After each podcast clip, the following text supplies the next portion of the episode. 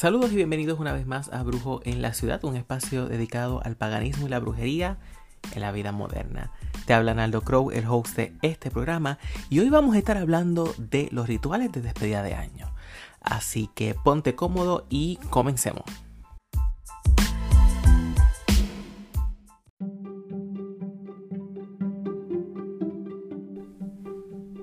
Despedir el año representa dejar una vieja piel, renovarnos. Para nosotros es comenzar de cero, dejando muchas cosas atrás. Nos despojamos de personas, de resoluciones que no logramos, de amargos recuerdos, de amargas experiencias y calamidades, obstáculos, los cuales atravesamos durante todo el año. Nos despejamos de todas aquellas amarguras, todas aquellas cosas que no cumplieron nuestra expectativa. Por eso es tan importante para nosotros justamente despedir el año. A veces ya a mitad del año estamos cansados, estamos agotados. El año no fue lo que esperábamos y solamente esperamos por fin despedirlo. Tenemos esa sensación de que al despedir el año nos despedimos de, esa vida y que podemos recomenzar de cero. Es en realidad toda una transición y nos gusta hacerlo asegurándonos que vamos a tener un año mejor. Creciendo en un hogar bastante mixto, mi padre un poco conservador, mi madre toda una bruja en potencia, aunque calladita, siempre se hicieron cosas para despedir el año. Habían ciertas tradiciones que fui viendo año tras año y que aún al sol de hoy sigo repitiendo. Cuando lograba pasar las navidades en casa de mis abuelos, con mi madre específicamente, recuerdo que en Dorado se sacaba año viejo era un muñeco hecho de trapo, bastante flamable, que lo paseaban por todo el pueblo de Dorado y luego al llegar el puente del río la Plata se prendía en fuego para despedir justamente al año viejo. Dato curioso, no sé si todavía esto se hace, pero este mismo procedimiento también se hacía en las elecciones. So, el candidato que perdía se le hacía un muñeco con el mismo material y se le prendía fuego en el puente del río La Plata. Pero sí, se hacía, se sacaba un viejo y un bebé. So, el bebé iba con todo el apogeo y toda la fiesta y el viejito se prendía en fuego. Y, y realmente sí, recuerdo ese, ese ritual que tenía Dorado para despedir el año. Recuerdo que mi madre, ella en específica, limpiaba la casa, eh, siempre había una olla llena de agua, que eso cuando llegaban las 12 se tiraba afuera, eh, se prendía incienso, se prendían estrellitas, ese era como que el fuego artificial de los pobres, las estrellitas, y siempre había una hogaza o un bollo de pan en un clavito puesto en la cocina. Eso no podía faltar para despedir el año. No es mucho, no eran grandes rituales como hacemos ahora. Son ciertas cositas que se hacían. De nuevo, mi padre siempre ha sido bien conservador. Pero como que aceptaba estos rituales de despedida de año. Y siempre lo hacíamos el 31 de diciembre. Ahora, mis abuelos, tanto el de padre como el de madre, los dos hacían prácticamente lo mismo y era que llenaban la casa de incienso tres reyes. Era específicamente incienso tres reyes y ellos lo prendían en un carboncito que ellos ponían en una lata de salchichas vacía. Si ahora nos ponemos fancy, buscamos eh, estos quemadores que en Amazon nos cuesta un ojo. Sin embargo, mm, la tradición donde yo vengo, gente de campo, gente que trabajaba en la caña o el tabaco, lo que hacían era una lata de salchicha o de atún. Se lavaba bien limpiecito, se hacían unos rotitos. Ahí se le envolvía eh, lo que ellos le llamaban alambre dulce. para hacerle el manguito con lo que lo iban a agarrar. Y eso era su quemador. Y ahí ponían el carbón, el incienso, y a eso le daban vueltas por toda la casa, que no se veía nada. Tú terminabas con los ojos como dos bombillos y toda la casa eh, quedaba llena de incienso, justamente incienso tres reyes. En el caso de el papá de mi papá, si no lograba conseguir tres reyes, porque hubo un tiempo en que sí se ha vuelto más difícil conseguir ese en específico. Ahora lo que te venden son unas bolitas de colores que no huele igual. Pues entonces iba a la iglesia católica y compraba lo que él le llamaba incienso de iglesia. Y pues hacía eh, lo mismo, pero con ese incienso. Y era en despedida de año. Dicho esto, que fue con lo que yo crecí y que posiblemente muchos de ustedes les salió una sonrisa porque sus familiares también lo hacían, vamos a empezar a hablar un poquito sobre los rituales de despedida de año. Dentro de estos rituales de despedida de año, puedo empezar por los fuegos artificiales. No están ahí porque nos gusten o se vean bonitos, aunque sí actualmente lo hacemos por eso. Pero se dice que tienen un origen chino, ¿verdad? Los chinos fueron los que inventaron todo este medio de la pólvora. Y los fuegos artificiales sirvieron en su origen para ahuyentar a los espíritus malignos. Y actualmente hipnotizan tanto a mayores como niños con los colores y el sonido. Y algunos hasta les asusta. Pero en su origen los fuegos artificiales se hacían para ahuyentar los espíritus malos y así recibir el año nuevo con mucha bondad, con mucho amor y con espíritus buenos porque no todos son malos. El otro ritual que te puedo hablar es de los besos. Era importante que cuando ibas ahí despidiendo el año, besarse. Porque para los países anglosajones tiene el objetivo de evitar un año de sequía. Lo que no entendí muy bien fue, porque obviamente uno va haciendo research de que, a qué se refiere, es que si esta sequía era una sequía eh, emocional o una sequía climática. Esa parte como que no me la decía muy claro. Pero... Pero sí. Decía simplemente para evitar sequía. Vamos a verlo como así una, un folclore del clima. Bueno, Seguimos. También está el bailar con monstruos. Tiene un origen escocés, estamos hablando posiblemente de el monstruo del lago Ness. Y comienzas el año con un desfile de maravillas y extrañas criaturas, hacen criaturitas que van por las calles centrales bailando con música y obviamente despidiendo el viejo año. Pero no se queda ahí sí tenemos el ritual de las 12 uvas, que por cierto es de origen español, y fíjate de dónde viene el meollo. Y es que en el 1909 hubo un exceso grandísimo en las cosechas de la uva. Así que fueron los agricultores los que cosechaban las uvas, los que se inventaron esto de hacer el ritual de las 12 uvas, obviamente para que todo el mundo utilizara uvas en despedida de año y evitar que se perdieran las uvas. Y estamos en el 2022, vamos a recibir el 2023 y de, por supuesto que vamos a estar utilizando el ritual de las 12 uvas porque nos sigue funcionando. No importa que los agricultores se lo inventaron. Nota aparte, en Italia hacen algo parecido, pero utilizan lenteja, como habichuela o, o java, whatever. Usan lenteja. Y eh, lo, lo preparan y lo ponen en la mesa de Nochevieja. Pero seguimos. Otro ritual es romper vajillas. A mí personalmente como que, mm, bueno, si voy a romper vajillas quizás viejas porque me, me, acaban de regalar nuevas. Ok, pero si tengo que comprar una vajilla para que el fin del año, no sé. Aquí me tranco. Pero en Dinamarca es una tradición habitual siempre se hace.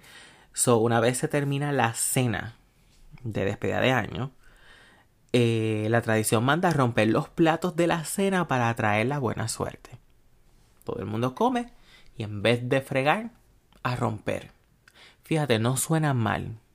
Tengo una anécdota que en algún momento, sí, hubo una disyuntiva con fregar y yo lo resolví de esa manera. Vamos a romper los platos y así no hay platos que fregar. Pero nada, esto es Dinamarca. También tenemos quemar muñecos. Dicen que países como México, Colombia, eh, Panamá siguen esta eh, tradición de quemar un muñeco a las 12 de la noche del 31 de diciembre y que sirve para alejar eh, la mala suerte del año viejo y celebrar la llegada del nuevo. Cuando yo leí esto, ahí fue cuando yo me acordé y yo, es que en Dorados hacía algo similar. De dónde realmente viene, no sabría. Yo sé que eh, gran parte de las supersticiones en Dorado, por el tipo de pueblo que fue, eh, viene de la cultura eh, negra africana. No sé si quizá tengamos eso en común, pero Dorado sí. Hay gran influencia eh, de la cultura negra, así que hay muchas supersticiones de esa. So, por ahí pudiera ser. Y claro está, no nos podemos olvidar de tirar agua a la calle y fíjate que está dicho que es una costumbre de Puerto Rico y a veces eh, se puede mencionar en Uruguay, pero es de Puerto Rico. Y es justamente el de espantar las energías negativas del año anterior, llenando una olla con agua y a las 12 arrojándola por la puerta para afuera. Y esa es bien de nosotros los puertorriqueños. También están las campanadas. Justamente en Japón los templos budistas hacen sonar sus campanas hasta 108 veces. Según ellos, una por cada pecado del hombre. Y si una de estas campanas sirve para que no se cometa uno de los pecados, pues va a estar bien empleada. Y por último, tendríamos entonces pasear con las maletas. En Puerto Rico se hace mucho.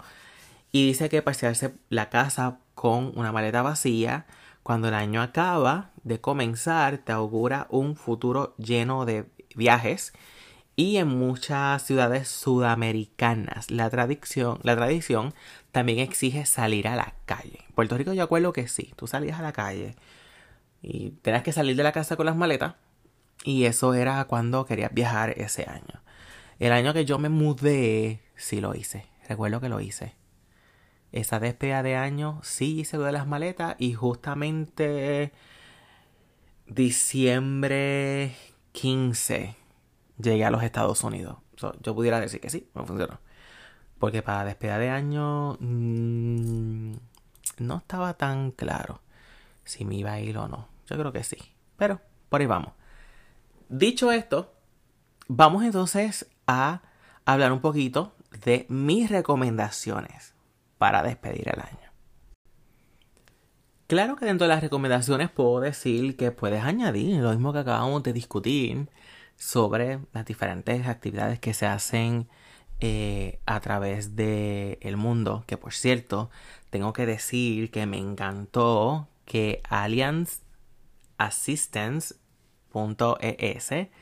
haya publicado esa información sobre eh, esos rituales alrededor del mundo, porque de verdad que llegó como anillo al dedo para este episodio. ¿Qué puede ser esta recomendación? Lo primero que yo siempre les digo, no llores. Nos ponemos melancólicos, nos da de todo, extrañamos a mucha gente. Algunos hemos pasado un año súper malo. Vamos a quitar ese romanticismo del, del falso positivismo que ya lo hemos discutido en otro episodio, y vamos a ir a la realidad. Hay años que están malos, malos, no voy a decir lo que pensé, y han sido fuertes, punto. Y despedir el año, queremos esa libertad emocional tan fuerte que empezamos a llorar. Intente lo más posible no llorar. Porque si tú vas a recibir el año nuevo con esa tristeza, vas a pasar el resto de tu año con la misma tristeza. Festeja, sé feliz, llora después. después que el año empiece. O mucho antes del 31. Coges el 30 para llorar, cosa que el 31 estés contento y feliz para que despidas el año sin llorar y recibas el año sin llorar. Para que pases un año sin llorar. Número 2. Brinda. Haz un brindis. Preferiblemente con alcohol. Pero con lo que sea. Pero brinda. Recuerden que el, el tu brindar es como que high hoy, es bien, bien de high class, es una señal de dinero, de abundancia. Brinda con lo que sea. Prepara tus copas, sirve y brinda aunque sea contigo mismo en el espejo. Si es que tú despides el año solo, que lamentablemente aquí en los Estados Unidos es bien común. Eh, brinda. Atrae abundancia, atrae dinero. Sí que hagas ese brindis con lo que sea, pero si te es posible, prepárate y es mejor. Una buena champaña, un buen espumoso, si no vinito, si no, mira, cerveza. Pero brinda. Número 3, te pudiera recomendar quemar incienso de canela para atraer el dinero. Enciende 12 varillas de incienso ahí a las 12. Tú empiezas como a las 11.59 porque vas a tardar como un minuto en prender los 12. Y a las 12 tener esas 12 varillas encendidas y las vas a poner en la puerta de entrada. Yo lo que hago es que la pongo hacia afuera para que todo ese aire entre con ese olor a incienso por la puerta para adentro para la casa y atraer el dinero a tu casa. Número 4. Enciende velas doradas si estás buscando la abundancia económica y la luz espiritual. Importante. Velas doradas. Me estoy saliendo del cliché porque todo el mundo te va a decir tal y tal y tal vela y es como que eh, siempre es lo mismo. No, utilicen velas doradas. El color oro atrae la luz y el color oro atrae oro, atrae abundancia. Así que empiecen a, comprar velas. Y la siguiente sería viste con ropa nueva. Así sea ropa de un dólar. No importa. Si tú vas a estar solo, mira, te compras un panty, un calzoncillo de un peso. No tiene que ser, pero que sea nuevo. Es el hecho de que la ropa nueva atrae buena energía, atrae energía constructiva, atrae abundancia. Va a elevar tu nivel de... Eh... Ay. No es feromona. Ay, me fui de endorfina, de endorfina. Eso te va a hacer también sentir mm, bastante bien. No tiene que ser ropa cara. No tiene que ser que te tires la ropa, te pongas ahí el tuxido. Es que sea ropa nueva, estrena. Tú vas a traer lo que vas a invocar, lo que vas a manifestar. So, tú quieres tener ropa nueva, quieres atraer dinero, tienes que actuar como tal y tienes que despedir el año de esa manera. Lo otro que te puedo decir es enciende velas rosadas y amarillas si es que quieres atraer el amor en el nuevo año antes de las 12, enciende esas velitas para que las 12 campanadas te den ahí con las velas rositas y, amarillas prendidas en tu casa. Lo otro que te puedo decir es rocía agua de rosas por toda la casa para llenar de armonía. Para que esas energías sean armoniosas, y haya felicidad, que no haya muchas discusiones o que no haya nada de discusiones durante tu nuevo año. Coges agua de rosa, y la metes en un atomizador y baña la casa entera en agua de rosa. También puedes quemar copal y franincienso. Uno, el otro o los dos juntos. Lo que te parezca. Para eh, limpiar y eliminar todas las energías negativas dentro de la casa. Bien importante, siempre lo hacemos desde la parte trasera de la casa hasta llegar a la puerta donde entramos. Y bien importante, presta atención a las esquinas. La gente se olvida de sahumar las esquinas y las esquinas se acumula mucha energía que no fluye, mucha energía negativa se queda ahí estancada. Así que no te olvides de las esquinas. También guarda billetes de cualquier denominación en tu cartera. Entre más grande de denominación, mucho mejor. Pero si no tienes un billete de 100 y lo que tienes es un billete de 1, la magia manifiesta igual. So, coges un billetito, no tiene que ser mucho, hasta uno solo, y lo vas a poner en tu cartera. Para que ese año nuevo no te coja la cartera vacía. Las tarjetas son plástico. El plástico aísla los campos energéticos, por si acaso no lo sabía. Y una tarjeta es algo vacío, no es dinero. I'm sorry. Pero realmente no, las tarjetas no podemos manifestar mucho. Porque de nuevo, es plástico. Y el plástico es un aislante de electricidad. Y justamente la magia es nada más y otra cosa que electricidad. Por si no lo sabía.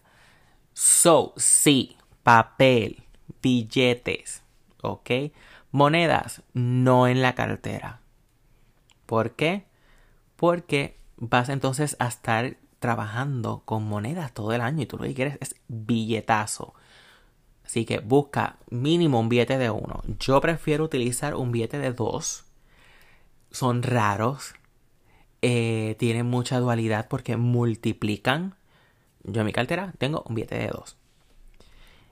Y por último, te puedo decir que llenes un envase con arroz que simboliza abundancia, prosperidad, para que nunca falte comida. Y ahí sí vas a colocar monedas de diferentes denominaciones. En mi caso, yo las monedas que utilizo son monedas que tengo de alrededor del mundo, que he ido colectando. Y ahí es que yo las pongo. Yo tengo de Canadá, de Grecia, de Italia, whatever. Yo tengo de todos lados. Y lo que hago es que lo pongo ahí en el envase con eh, arroz. Puedes añadirle lentejas, puedes añadirle bichuelitas por ahí secas. Y eso lo vas a colocar en la puerta de entrada, pero a la parte de adentro de la casa, porque tú quieres que la abundancia se quede dentro de la casa. Y adicionar a eso, como tú lo vas a empezar a hacer este año, todos los 31 de diciembre eso se renueva. Tú botas esa, ese arroz, llenas de arroz y granos nuevos, limpias tus monedas, pones tus monedas y vuelves y colocas en la entrada. Así de sencillo.